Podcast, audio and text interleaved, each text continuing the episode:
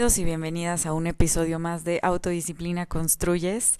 El día de hoy vamos a hablar de 8 tips para entrar en la zona. Saben perfecto que la zona es ese, o bueno, para los que me han estado siguiendo y les interesa este tema, la zona es ese estado mental, ese momento en el que estamos completamente inmersos en una actividad y para entrar en ese espacio de inmersión total, tienen que encontrarse dos cosas. Número uno, nuestras habilidades, capacidades. Y número dos, el esfuerzo o la dificultad necesaria para estar usando nuestras capacidades en su máxima expresión en cuanto somos capaces de estar trabajando en algo que es suficientemente difícil como para captar completamente nuestra atención, pero no tan difícil como para querer renunciar o querer dejarlo o frustrarnos, ahí es cuando hay posibilidad de entrar en la zona. Y hay muchas cosas que podemos hacer para provocar entrar en la zona. De eso quiero hablar el día de hoy.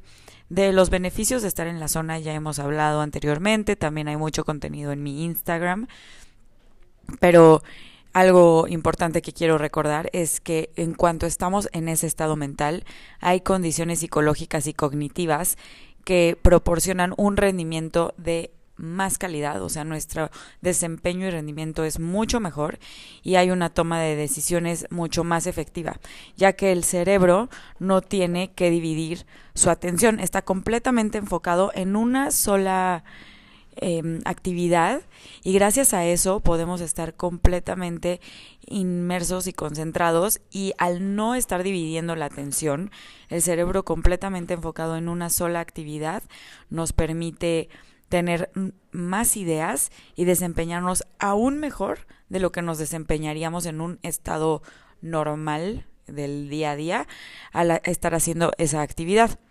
Entonces el flujo y procesamiento de la información cuando estamos en la zona es muchísimo eh, mejor y de mayor calidad.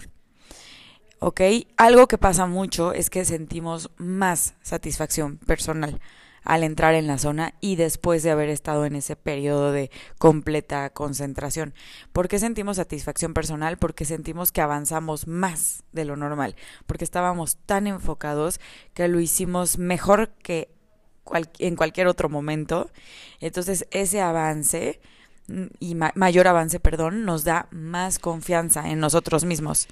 Esta mayor confianza en nosotros nos hace sentirnos más competentes.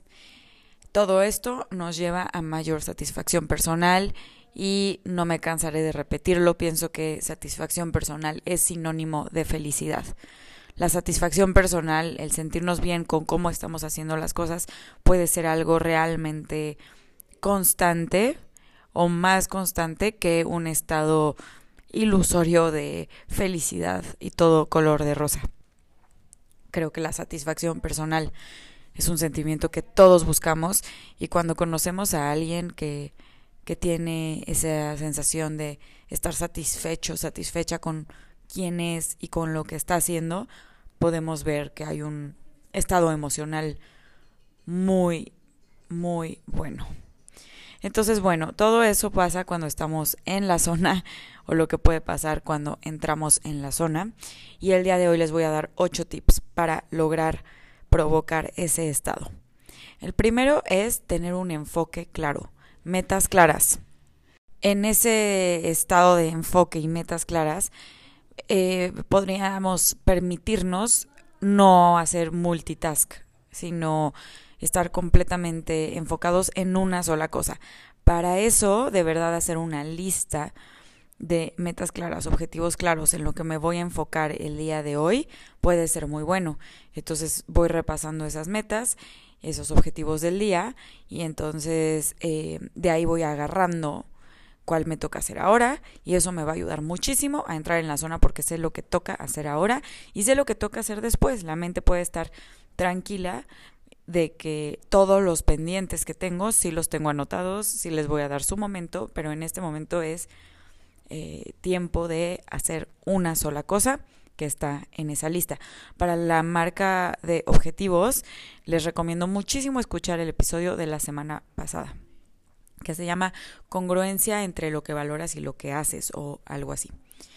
El segundo, que es muy obvio, no distracciones, o sea, no notificaciones de tu celular sobre todo, no notificaciones de nada. Entonces, ya que estás metido en una actividad, ojalá puedas poner, pues en mi celular se pone, le, digo, la lunita, que es para que nadie me moleste, o también hay una opción de enfoque o trabajo, y tú puedes editar para que solo suenen ciertas notificaciones o llamadas de ciertas personas, entonces, cualquier emergencia, si eso es lo que te preocupa, sabes que vas a poder enterarte.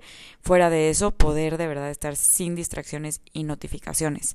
Algo muy bueno, por eso a muchos nos gusta trabajar en los aviones, porque ahí, aunque quisiera, nadie me puede distraer. Bueno, si no estoy en el wifi del avión, claro. Eh, número tres es ponerte música adecuada si es que no te distrae. Yo sé que hay personas que se concentran mucho más sin música. Yo me concentro mucho más y mejor con música, entonces me pongo mis audífonos y tengo ciertas playlists que me gustan mucho. Eh, generalmente son sin letra para que no me distraiga la letra, pero depende de lo que esté haciendo, puede ser con o sin letra, porque por ejemplo, si estoy en un momento de creatividad y, y de escribir, a veces sí, me gusta con letra la música, pero si estoy en un momento de tener que estar generando nuevas ideas, muy concentrada para que me salga muy bien en una presentación, es mucho mejor para mí sin letras. ¿Y qué les recomiendo? Pues la música tipo house o eh, un poco electrónica pero tranquila. Siento que es muy buena para la concentración. Hay, eh, si tienen Spotify, hay playlists buenísimas que tú solo pones focus en buscar y te van a aparecer muchas playlists. El número cuatro es dividir tu gran objetivo en pequeños. No me voy a tomar más tiempo en este punto. Este punto lo explico súper bien en el episodio, el episodio de la semana pasada, pero también lo, explico súper y mucho mejor, lo hacemos juntos en la masterclass de autodisciplina y liderazgo personal que está en mi página de internet, andreagarciaherrera.com. Se las recomiendo muchísimo. Son dos horas que pueden ayudar para el resto de la vida. En cuanto la compran, tienen la, la clase y el manual para siempre.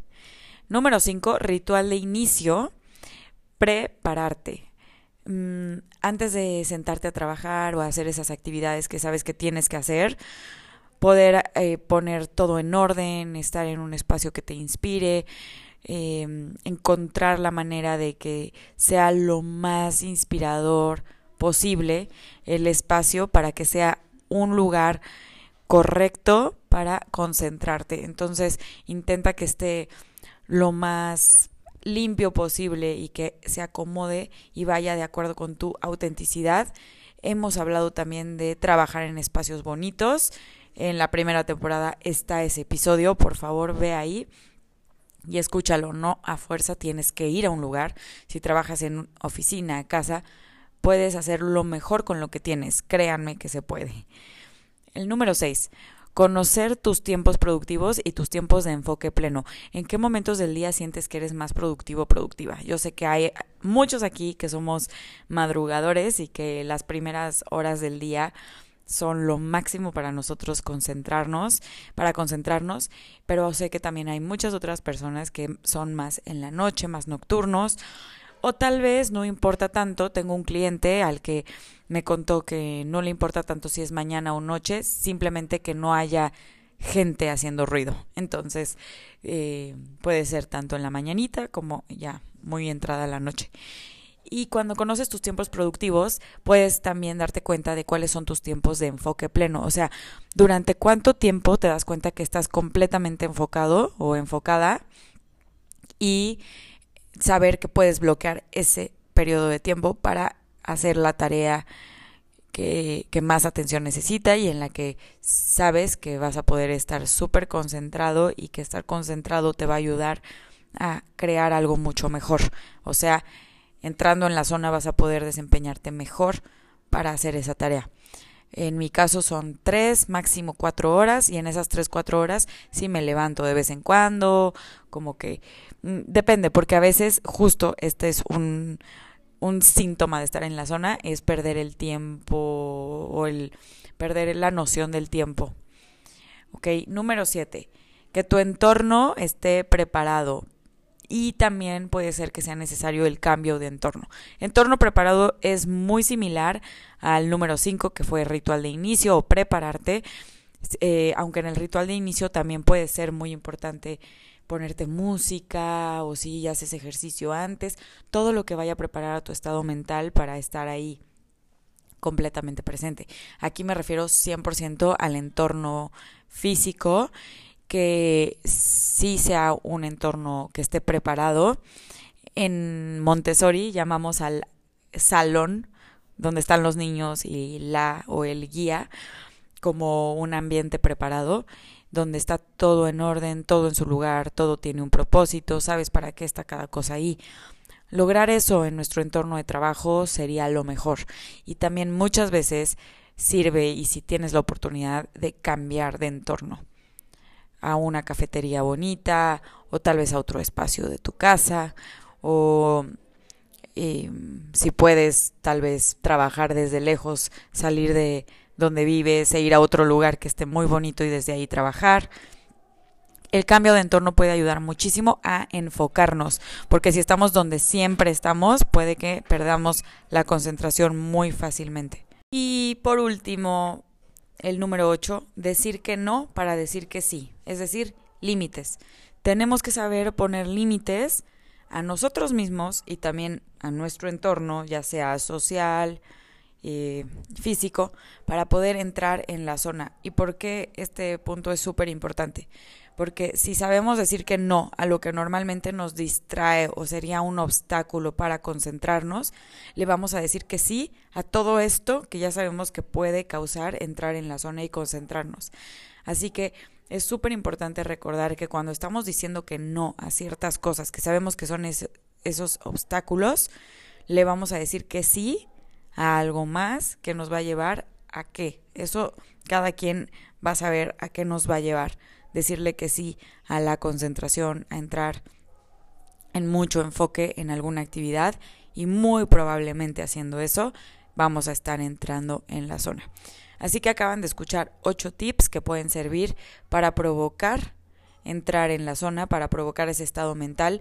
Acuérdense que la inspiración o y la zona no llegan por arte de magia, les tenemos que pintar la puerta, abrir la puerta, invitarlas a que lleguen, provocándolas con ciertas actividades preparativas para que eso sea y suceda. Ahí es cuando vamos a requerir de autodisciplina. Para entrar en la zona vamos a necesitar ser autodisciplinados, tener autocontrol, liderazgo personal.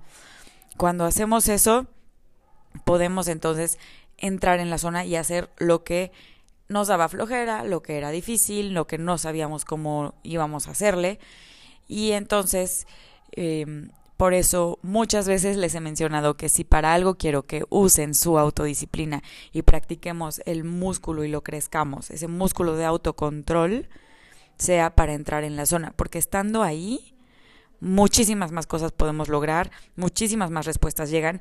Y además no solo eso, entrar en la zona, ser productivos, estar completamente inmersos en una actividad va a relajar demasiadas cosas e historias mentales que a veces nos hacen sufrir en el día a día.